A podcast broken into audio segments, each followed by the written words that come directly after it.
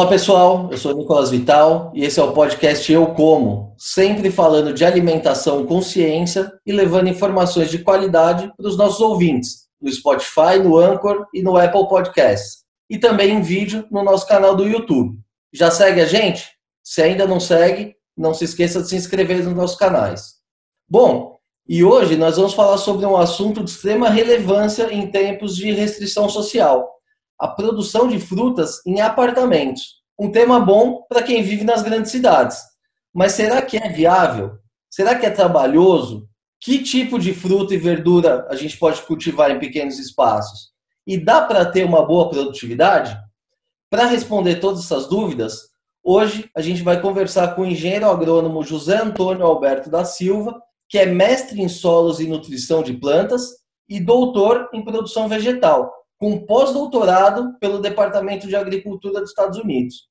O doutor José Antônio é pesquisador da Agência Paulista de Tecnologia do Agronegócio, a APTA, que é um órgão ligado à Secretaria de Agricultura e Abastecimento do Estado de São Paulo, onde lidera pesquisas na área de cítrus e frutas nativas e exóticas potenciais, e também atua como professor da pós-graduação da Unesp.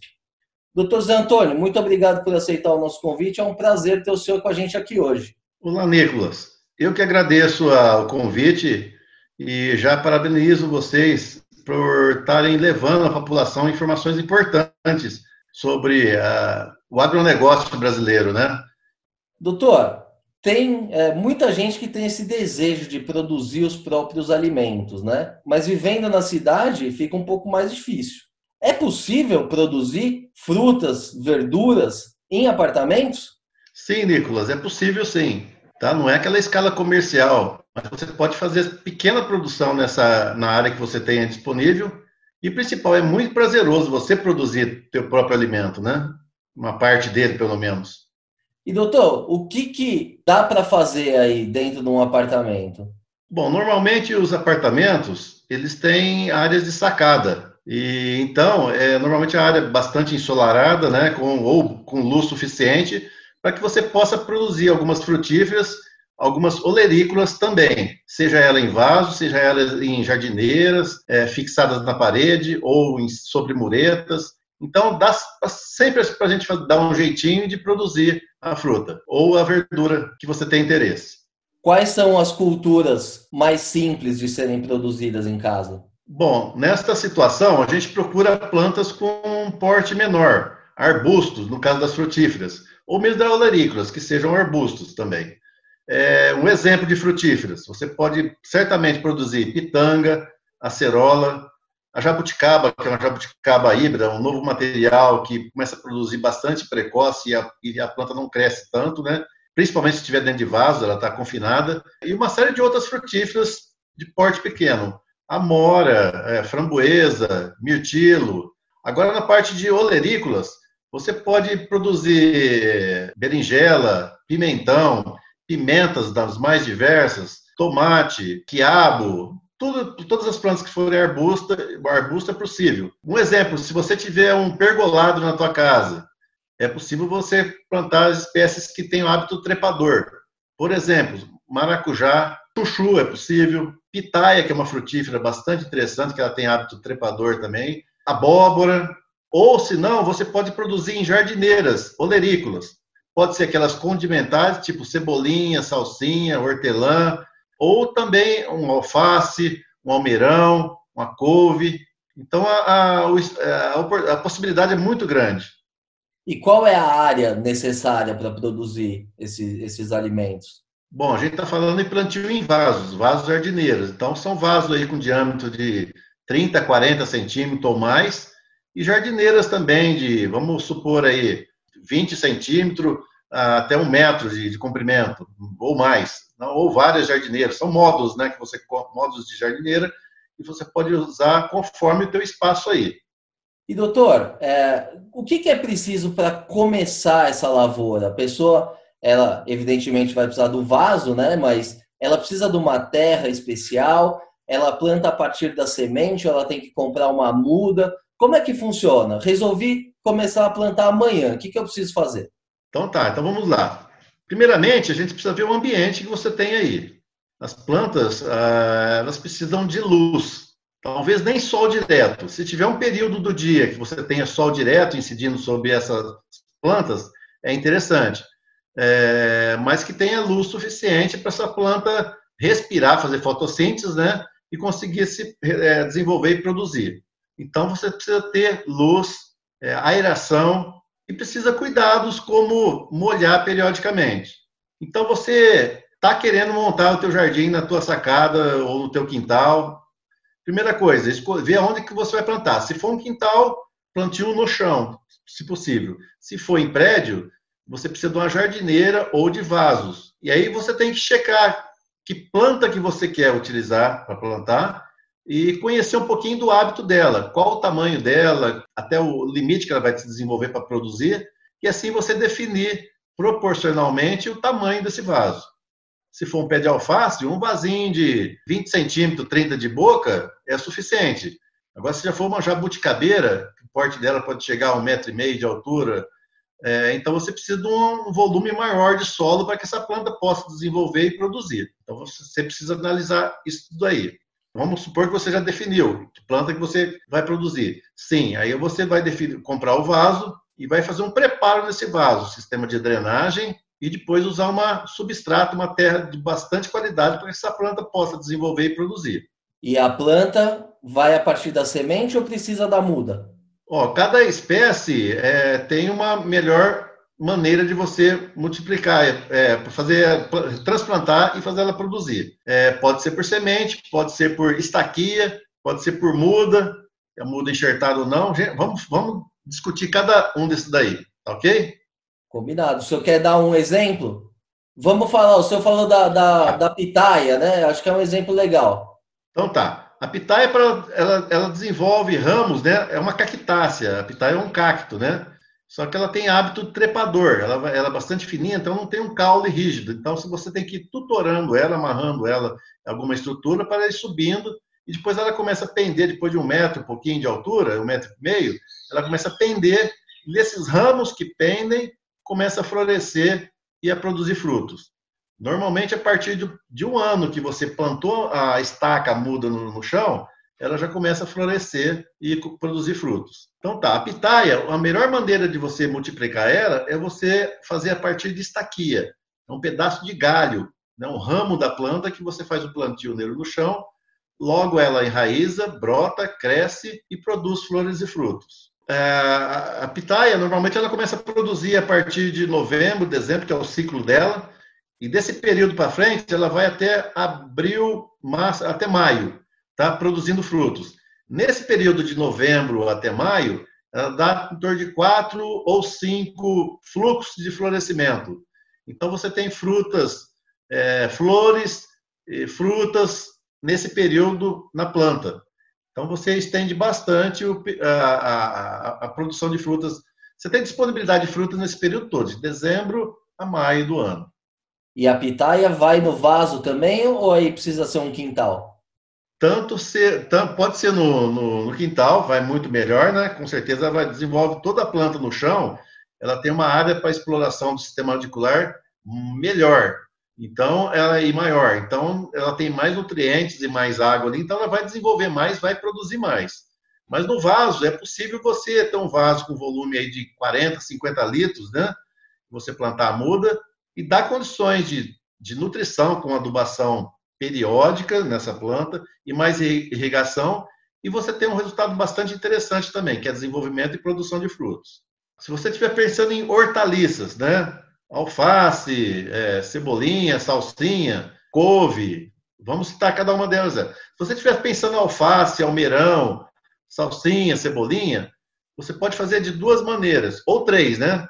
Um é você comprar mudinhas em casas especializadas, que já vende bandejas com as mudinhas pequenas de, de 5 centímetros que você compra essas bandejas e transplanta para a tua jardineira, para o teu vaso. É uma opção. Segunda opção, você comprar semente dessas hortaliças e fazer a semeadura nesse vaso. Também é muito fácil de encontrar e tem uma diversidade muito grande de sementes, de espécies, de variedades disponível para tio doméstico, né, ou comercial. Então, muito fácil de você encontrar. E outra opção também é, que eu acho bastante interessante, Quando você vai no supermercado e compra um maço de salsinha, cebolinha, alface, principalmente esse material hidropônico de hoje, já, você já observou que ela vem com a raiz junto? Vem a planta com, a, com o sistema radicular? Se você chegar na tua casa, cortar mais ou menos dois, três dedos acima da raiz, das primeiras raízes acima, e fazer o transplante daquele bulbo com as raízes, a planta vai desenvolver e vai emitir novas flores, folhas. Então você pode consumir essas flores, folhas, tá? Dá para fazer uma boa saladinha com essas folhas que vão brotar novamente dessa, dessa planta. Essa é uma boa dica, né? Porque muitos do, do, do, das folhosas que a gente compra já vêm com essa raiz, né? É bom saber que dá para reaproveitar. É, elas vêm com a raiz porque, estando com a raiz, elas aguentam mais na prateleira, ela tem uma vida útil maior. Só que normalmente chega em casa, a dona de casa corta sem conhecimento e joga fora. Mas não, se você tiver um espacinho aí, corte, faça uma limpeza da raiz um pouco, tira um pouco de excesso de raiz. É, se for cebolinha e salsinha, vem um maço, um chumaço de, raiz, de, de mudinhas ali. Então você pode separar essas mudinhas e fazer o plantio delas em jardineiras, em vasos, e com certeza elas vão perfilhar novamente, vão brotar, vão emitir novas flor, folhas, né? E as folhas que você pode consumir. Outros tipos de, de plantas, né? Por exemplo, a couve, ela multiplica por estaquia. Então, se você for em algum local e encontrar um pé de couve, normalmente tem umas, umas os ramos, né, umas brotações nela, que são mudas. São estacas né, com folha e são mudas. Então, você pode destacar essas, essas brotações laterais da planta mãe, né, da couve, e chegar na tua casa e fazer o plantio dessas estaquinhas. Elas vão dar origem a uma nova planta nova aí, bem vigorosa. E doutor, uh, mas e se a pessoa não tiver uma varanda? Porque aqui em São Paulo o, o mais comum é não ter a varanda. Dá para fazer também? Existem algumas culturas que são menos exigentes? Você precisa de luz. Então você precisa de um, um ambiente bastante iluminado, com claridade é, natural.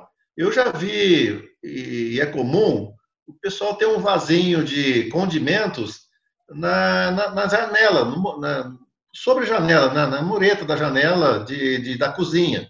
Então você tem a pia que tem a, a, normalmente tem a janela na frente, né? Então você consegue colocar vasinhos ali que ali é, tem bastante claridade e você pode é, produzir folhas ali, folhosas ali. Outra maneira também que está sendo bastante comum é, desde que você tenha uma área, pode ser até a área de lavanderia, que tenha claridade, você é, fixar jardineiras na parede e produzir essas plantinhas na parede, fixadas na parede, nas jardineiras na parede, que a gente chama de jardim suspenso ou parede verde. E essas plantas pregadas na parede, elas não podem causar algum tipo de infiltração no apartamento? Não, porque elas estão em jardineiras. As jardineiras são vasos plásticos, né, que você fixa na parede com parafuso. Então, a terra, o solo, a umidade não fica em contato com a parede. Fica o vaso fixado na parede, mas não tem contato com a umidade do solo da, da planta. E, doutor, uma vez plantado a cultura escolhida, quais são os principais cuidados que a gente precisa ter com, com a planta? Porque as pessoas que não estão muito familiarizadas, elas podem até matar a planta afogada também, né? Como é que, que, que são esses cuidados? Exatamente. Já que você falou em afogada aí, vamos pensar, que eu comentei anteriormente, no sistema de drenagem dessa jardineira ou desse vaso. Eu vou explicar rapidamente aqui como é que você faz um sistema de drenagem. Eu tenho um vaso aqui e os materiais, eu vou mostrar para vocês o que, que a gente deve fazer. Eu vou utilizar um vaso plástico, estou com um vaso grande aqui, tá? É um vaso de 30 litros, e todo vaso tem que ter furos esses furos que fazem a drenagem do excesso de água. Se por acaso a dona de casa jogou muita água, ou choveu muito e acumulou água, o excesso de água tem que sair por esses furos, porque o sistema radicular das plantas respira. Então, se você tiver encharcamento, a planta morre, morre por asfixia. E se você joga terra direto nesse vaso aqui, pode ser que haja uma obstrução esse buraco fique entupido e você não percebe e a planta acaba morrendo com encharcamento. Então a gente precisa fazer um sistema de drenagem nesse, nesse vaso. O que a gente utiliza para drenar esse vaso tal? Lembrando que a gente não pode tampar esses furos. Então nós precisamos colocar, eu normalmente coloco caco de telhas sobre esses furos, desde que ele não obstrua o furo. mas que fique como uma ponte que a água consiga passar por baixo e escoar. De posse do vaso, você tem que usar. Aqui eu tenho argila expandida, uma camada de argila expandida de mais ou menos 3 a 5 centímetros. Argila expandida são umas pedrinhas redondas, bem levinha, tá? Que você fazendo uma camada dessa, delas, a água passa entre elas e escoa vai embora. E vai ajudar no sistema de filtragem. Se caso você não tiver essa argila expandida que você encontra em casas especializadas, casas de jardinagem, paisagismo, garden e tal, você pode usar essa pedra habitada, essa pedra que usa em construção.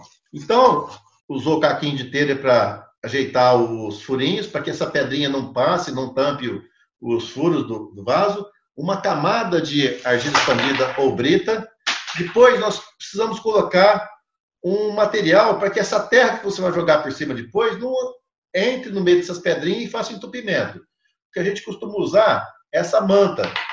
É um tecido é, que chama manta bidim, né, bastante conhecido para sistema de drenagem, sistema de engenharia usa bastante. Também você vai encontrar esse material para comprar por metro em lojas especializadas de jardinagem e paisagismo. Tá? Então a gente vai colocar uma, um pedaço dela sobre essas pedrinhas, sobre a argila expandida, protegendo esse material. Depois disso, você vai colocar mais uma camadinha de areia grossa, essa areia de rio ou areia de construção. Ela vai sobre essa manta, ajudando para que a terra não misture e não vá para baixo. Depois de mais uns dois dedinhos de areia sobre essa manta, aí sim você pode vir com a terra com substrato.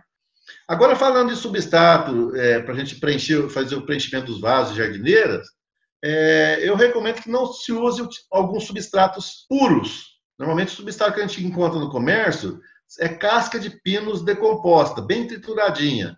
Só que ela é pobre em nutrientes. Então, eu recomendo que você procure nas lojas um substrato que tenha terra vermelha na mistura.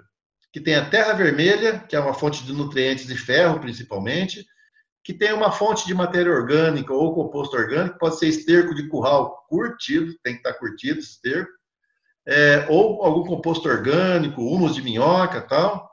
É interessante que tem um pouco de casca de pinos decomposta, que é o substrato usual aí. Calcário, que é um agente é, para diminuir a acidez do solo, fornecedor de cálcio e magnésio. E fósforo, superfosfato simples ou farinha de osso, isso tudo você encontra em lojas especializadas, caso você queira fazer a mistura. Se não, é, essas empresas normalmente têm sacos já com a mistura pronta para você fazer o preenchimento do vaso. Então, são esses materiais interessantes para que você tenha uma terra rica e que pro, proporciona um bom desenvolvimento das plantas que você vai utilizar depois. Esse aditivo é o famoso NPK? Não, não. NPK é nitrogênio, fósforo e potássio a gente não recomenda que a gente coloque nitrogênio e potássio nessa fase de implantação, quando as plantas estão novinhas ou com pouca raiz ou sem raiz, porque o nitrogênio pode queimar. Então, inicialmente, a gente coloca o calcário, que é uma fonte de cálcio, magnésio, para reduzir a acidez do solo, e mais fósforo. O fósforo é muito importante para o enraizamento da planta. Então, é a oportunidade que você tem de colocar o fósforo onde as raízes vão se desenvolver.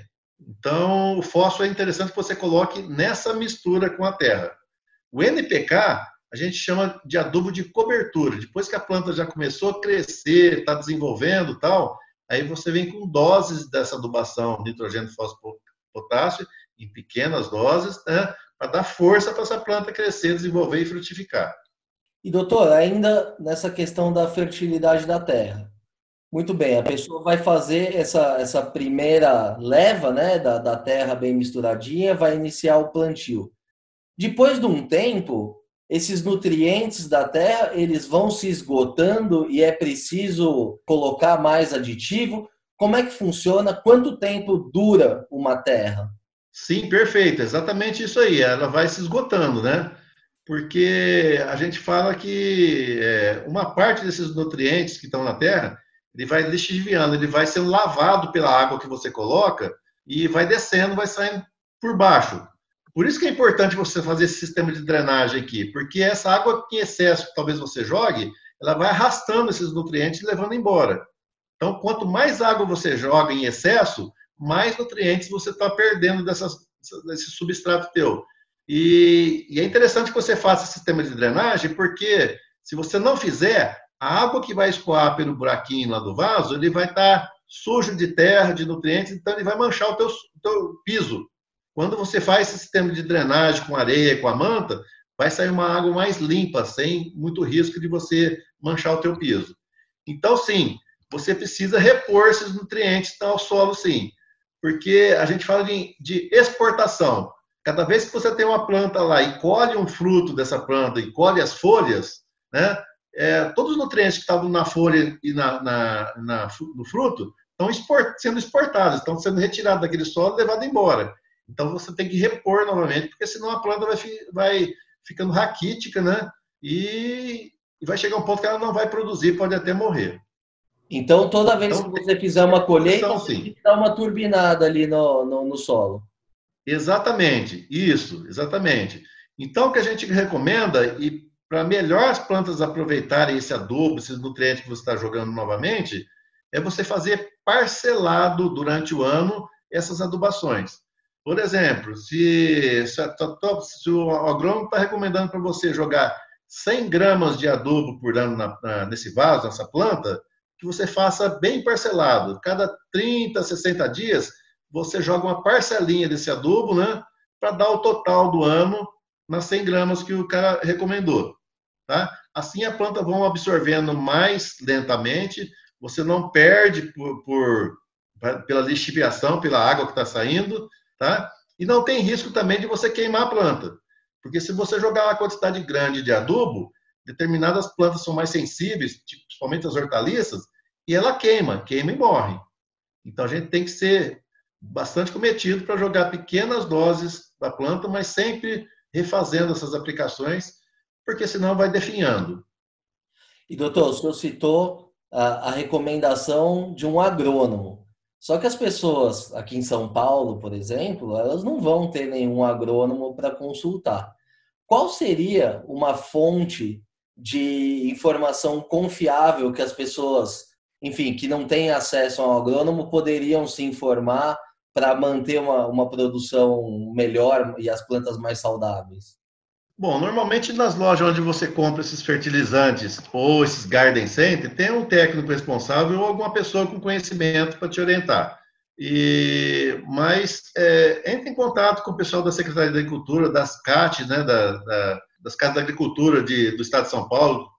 Praticamente toda cidade tem uma. Então, através de um telefonema, você descrevendo qual cultura que você tem e o, tamanho desse vaso, o volume, ele vai te orientar. Mas vamos pensar numa situação aí que você não tem condição de fazer isso. Então, vamos pensar que uma colher de sopa, mais ou menos, de um adubo NPK, vamos usar uma fórmula 10, 10, 10. 10% de nitrogênio, 10 de fósforo e 10 de potássio. É uma fórmula bastante conhecida, bastante simples e, que facilmente você encontra. É, você tem um vaso aí com uma jabuticabeira. É, use uma colher de sopa rasa desse adubo, dessa mistura, ah, espalhando bem sobre o solo, sem encostar no tronco da planta, né? E sempre com o solo com umidade, com o substrato com umidade. Então, distribui essa colher de sopa rasa na planta e repete ela depois de 60 dias. No caso de hortaliças em jardineira, vamos jogar menos. Pega uma colherzinha de, de café, por exemplo, tá? E vá distribuindo grãozinhos, jogando os grãozinhos, distribuindo nessa jardineira. Sempre com cuidado. Não deixar encostar na folha, não deixar encostar no tronco, porque nitrogênio ele acaba queimando a folha onde ele é, entra em contato. Então ele tem que ser esse, esse adubo, ele tem que ser dissolvido no, no solo, no substrato, e aí as raízes vão absorver é, moderadamente esses nutrientes e transformar ele em, em parte aérea. E doutor, uma outra dúvida comum. Por, por estar em ambientes fechados, né, dentro de apartamentos, essas plantas elas estão imunes a pragas e doenças? Não, não estão não. há o risco de quando você adquire uma muda que ela vá com alguma um ovo de uma praga, de um, de um, de um, de um inseto e possa é, desenvolver dentro da tua casa essa pequena praga lá e, e ser uma praga importante para a planta. Ou através do vento, alguns fungos, algumas pragas voam, são alados, eles podem voar, encontrar ali uma condição adequada naquela, naquela planta e fazer moradia, né? E começar a utilizar essa planta aí e sugar ela. Então, você não está livre, não. Nesse caso, você precisa buscar alguém que tenha conhecimento para ver qual a melhor maneira de você controlar essa praga. Quando você tem uma planta só, ou pequena área com plantas na tua casa, é muito fácil de você eliminar essa praga. É diferente de uma cultura extensiva, uma fazenda que tem praga, você tem que usar agrotóxicos mais agressivos, maquinários tal, que são necessários para que você consiga eliminar essa praga e consiga produzir. Tá? Então, o agrotóxico é uma ferramenta para o sistema de produção. Podemos ficar bravo com eles, não, que vai matar todo mundo, não vai. Sem agrotóxico é praticamente impossível a gente ter esse, essa produção que o Brasil tem. Mas vamos lá pensando em, no fundo de quintal, na sacada, ou em casa, uma planta que está com alguma praga. Se você tiver, se for pouca coisa, às vezes é uma cochonilha, é um pulgãozinho, aqueles branquinhos, parece um algodãozinho, você pode molhar um pano com detergente, ir lá e limpar essas folhas e retirar e eliminar essas pragas. Muito simples. Outras pragas, é, você pode fazer uma mistura é, bastante simples também. Pegue aí um litro de água, você vai colocar 20 ml de óleo vegetal, pode ser óleo de soja que você tem em casa, mais 20 ml de detergente neutro, pode ser neutro, né? Pode ser também, é, preferencialmente detergente neutro. E mais 20 gramas de sal de cozinha. Misture tudo muito bem, coloque naquela bombinha que faz aspersão, o pessoal usa para passar roupa, sabe aquela bombinha de spray? E faz aspersão na planta. De preferência nos períodos mais frescos do dia, principalmente se a planta estiver no lugar de sol. De sol. Então, na tardezinha, final de tarde, que já não tem mais sol, mais luz forte, faça a aspersão dessa mistura na planta e a gente consegue eliminar a maioria das pragas, plantas, pragas sugadoras das plantas, né? Então, facilmente você consegue controlar com esse produto. Por quê? O óleo de cozinha, ele faz uma impermeabilização do inseto. Então, o inseto fica com dificuldade de respirar por causa do óleo. E quando você tem o sal, é, o sal faz o dessecamento dessa praga. Então, junto o óleo mais o sal, faz o dessecamento dessa praga, acaba morrendo por causa disso. E o detergente é para fazer a mistura da água com o óleo. Então, é uma dica aí interessante e prática para você fazer isso dentro de casa, sem risco nenhum de contaminação, de toxicidade. Uma boa alternativa mesmo. E doutor, uh, e quanto tempo, em média, essas culturas demoram para começar a produzir? É claro que, que varia muito, mas uh, quais são as mais rápidas? A pessoa que está ávida para começar a colher logo, quais são as culturas que, que, que são mais indicadas? Tá, depende muito do que você quer plantar. Se estiver pensando em olerícolas, olerícolas são as mais precoces, né? Então, a alface depende de que, de que maneira que você vai utilizar a propagação. Se for por semente, essa semente vai ter que germinar, normalmente demora uns 20, 30 dias para começar a germinar. Essa mudinha tem que crescer até que ela atingir o ponto de, de, ser, de corte, né, de ser consumida. Ou você pode comprar mudinhas prontas, que já você já ganha um tempo aí dos 30 a 40 dias. As mudinhas já vai desenvolver mais rápido. E cada espécie também tem um comportamento é, longínquo diferente. Por exemplo, se você plantar rabanete de semente, com 30 dias, no máximo 40, você está colhendo rabanete de monte. Então é muito precoce o rabanete. Alface, cebola, cebolinha, é tudo mais ou menos essa faixa de 60 dias, 80, você já está colhendo. A parte de frutíferas é um pouquinho mais demorado, porque a planta tem que desenvolver, é, criar um porte para poder florescer e frutificar. Mas depende também do modo de propagação dessa planta. Normalmente as plantas propagadas via semente, é, você pega, um, por exemplo, um, uma semente de acerola e planta. Vai demorar para essa semente germinar, crescer, Todas as plantas têm um período de juvenilidade, é um período que ela precisa crescer, desenvolver, produzir os hormônios dentro dela, para esse hormônio desencadear florescimento e frutificação. Então, isso é longo. Normalmente demora três anos, quatro anos, algumas plantas para começar a produzir. Mas tem uma maneira de você sair fora disso, ser mais precoce. É você adquirir mudas propagadas vegetativamente, né? É, por exemplo, é, ramos de uma planta que já está produzindo, você corta aquele ramo, estimula esse ramo a ocorrer o enraizamento e você tem uma muda nova, uma, um clone da mãe. Então, se essa mãe é uma, tem uma fruta, fruto graúdo, bem vermelho, doce e é produtivo, esse clone da estaca vai ser igualzinho à mãe dele. Então, ela vai produzir bem mais rápido, porque já tem os hormônios dentro dessa estaca. Então, normalmente, com um ano, já tá, essa planta, se você der condições de irrigação, de luz e nutrição, com um ano ela já está produzindo.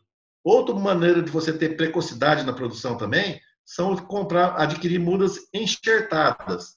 Por exemplo, é, você quer produzir uma mangueira dentro da casa. É possível você produzir uma mangueira dentro do, do vaso, produzir manga ali. Não vai produzir um milhão de manga, mas uma, duas, três, quatro, meia dúzia de manga você vai ter. A capacidade que ela tem de suporte do vaso, ela vai é, reproduzir em frutas. Então, a gente precisa usar mudas enxertadas, que foi utilizado um pedaço da planta que, é, que já estava produzindo, uma planta mãe que já está produzindo, então dentro dela já tem os hormônios também, então você consegue reduzir esse período de juvenilidade e essa planta começa a produzir mais cedo também. Então, dois anos, normalmente, uma mangueira já está produzindo quando é enxertada. Vamos citar um outro exemplo da jabuticabeira. Grande volume de jabuticabeiras são produzidas via semente. Aquela jabuticaba sabará, que é bastante conhecida, aquela mais miudinha, pretinha, bem docinha, normalmente, via semente, ela demora 8, 10 ou mais anos para começar a produzir. Então, ninguém quer ficar esperando isso, né? Para você reduzir esse tempo, você tem que ter uma muda de jabuticabeira enxertada ou propagada via estaquia. Aí você reduz, a planta começa a produzir com dois, três anos. Mas hoje existe uma outra variedade de jabuticaba, de jabuticaba outro tipo, né? Que a gente chama de jabuticabeira híbrida, que ela é bastante precoce. Mesmo você plantando via semente, com três anos, dois, três anos, ela já começa a florescer e produzir frutos. E fica um arbusto bastante interessante para você colocar em vaso ela já está bastante difundida e você encontra facilmente em lojas especializadas. O senhor citou o exemplo do alface. É, o alface é, ele é produzido também de forma hidropônica, né? Dá para fazer alface hidropônico em casa? Olha, Nicolas, até é possível sim, só que você precisa de uma estrutura mais é, sofisticada para você produzir, tá? Porque ela não tem o solo quando você tem o solo, você joga um tanto de água ali, aquela água fica bastante tempo ali, e você pode passar até mais de um dia sem molhar, que tem uma, um, uma reserva de água e nutrientes ali, que a planta consegue se desenvolver. E tem um equilíbrio muito bem feito de nutrientes dentro desse vaso, de, dentro do solo, do substrato. Então a planta consegue se manter, crescer e produzir. Quando você usa o, é, o sistema de hidroponia, é, você não tem o solo e sim você tem uma água enriquecida com nutrientes. Então, todos os nutrientes que a planta precisa, que são vários, né, micro, micro e macronutrientes, em pequenas doses ou maiores doses, que a planta precisa para se desenvolver.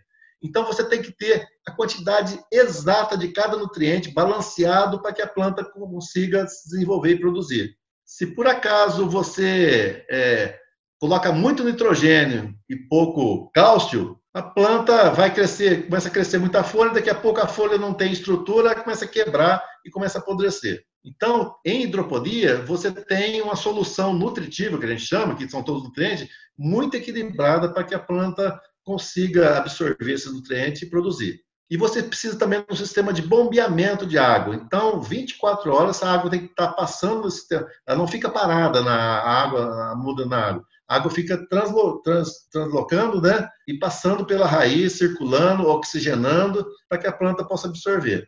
É possível sim. Existem kits de nutrientes para diversas hortaliças, frutíferas, tal, para você fazer hidroponia em pequenas áreas. Mas é um pouquinho mais sofisticado e você precisa de muito mais cuidado. Porque qualquer desequilíbrio que tenha nitrogênio, acabou a energia, faltou água na circulação, a planta resseca e morre. Então você precisa ter um controle muito rígido para você fazer isso. Aí já é o nível 2 da, da plantação caseira. Isso, exatamente. E doutor, é, o senhor disse que existe uma limitação na produção dos frutos de acordo com o tamanho do vaso. Agora, esses poucos frutos que vão, vão ser produzidos, eles são semelhantes ao, aos produzidos na fazenda, por exemplo, a manga, ela vai ser aquela manga grande ou vai ser uma manga um pouco menor? A jabuticaba também, vai, vai o tamanho dos frutos é igual? Nicolas, tudo depende do tratamento que você dá, tá? Se você tem um, um vaso bem formado ali com um substrato bem misturado, você faz as adubações complementares. Algumas plantas às vezes precisam de uma poda, tem galho que está despontando muito, você vai reduz ele para ficar sempre uma mudinha arredondada, bem formada tal. Então, se você fazer os manejos, né, ela tem condição de produzir frutos em uma quantidade interessante. O sabor é o mesmo, a característica é praticamente o mesmo, porque a característica genética da planta não altera. Então, você tem, se você tem um material de manga palmer, seja no vaso, seja no campo, vai ser a mesma coisa, tá? Se tiver diferença é muito pequena, é não perceptível. Mas é interessante que, se você tiver um bom manejo desse, dessa planta no vaso, ela vai ter frutos num, num tamanho médio interessante, comercial. Agora, se você não tiver manejo adequado, vai ter frutos miúdos em pequena quantidade. É certo quando, quando você tem plantio comercial em uma propriedade, sim, aí você tem irrigação muito bem controlada, a adubação são muito bem calibrada, isso é comercial, né? Tem que dar lucro, tem que dar fruto graúdo, vistoso, bonito, mas é possível você produzir dessa maneira também na tua casa. Bom, esse papo está ótimo, mas o nosso tempo já está chegando ao fim. Doutor, para a gente finalizar aqui, na sua opinião, vale a pena investir um tempo na produção de frutas em casa, principalmente nesse período de restrição social? Poxa, se vale, é bastante interessante, é muito prazeroso você é, montar tudo isso, ver a coisa desenvolvendo, produzindo, a planta crescendo. Você chamar teu filho, ô filho, vamos lá colher fruta, vamos colher uma alface, tirar as folhinhas, isso incentiva muito, né? É, vai gerar também uma, uma, um ciúminho do vizinho, que ele vai ver que você está fazendo um troço legal, vai querer fazer também. Aí você incentiva ele a fazer. E vamos ser multiplicadores dessa técnica, né? É muito prazeroso, vale a pena. É interessante, a gente estava conversando aí de nutrição, você utilizar os materiais que você tem na tua casa como nutriente também. Por exemplo, casca de ovo que você é, utilizou na tua casa tritura, dá quebra bastante esse ovo e utiliza ele como fonte de fósforo na adubação desse vaso teu. É, algumas cascas de, de legumes, de, de frutíferas, você pode também picar eles e enterrar em pequenas quantidades também, né? Não dá para jogar muito no vaso desse material. Mas é uma fonte de nutrientes também, que ele vai ficar em contato com o solo, vai fazer umificação e vai se tornar nutriente para essa planta também. Então, é a maneira da gente fazer um pouco de reciclagem, né? De, de material orgânico que a gente produz em casa. Então, faça isso sim. É interessante, é gostoso, é muito bom você tocar a terra, você enfiar o dedo na terra de vez em quando, está tá bem molhado. Então, faça isso. Isso é anti-estresse. Interessante, acho que vale muito a pena, é muito prazeroso. Vai, você vai se sentir bem. Legal, muito bem. Doutor, muito obrigado mais uma vez pela participação. Foi uma conversa muito esclarecedora e acredito útil né, para os nossos ouvintes, que a partir de agora poderão ter as suas próprias lavouras caseiras. Só aí, doutor. Então, obrigado mais uma vez pela participação. Eu que agradeço, estamos sempre à disposição. Muito bem, pessoal. Essa edição do podcast Eu Como vai ficando por aqui. Se gostou da entrevista, não se esqueça de seguir os nossos canais no YouTube, no Spotify ou na sua plataforma de streaming favorita aproveite e siga a gente também no Facebook e no Instagram. Lembrando que esse podcast tem o patrocínio da Crop Life Brasil e volta com a sua programação normal na próxima sexta-feira. Por hoje é isso e até a próxima.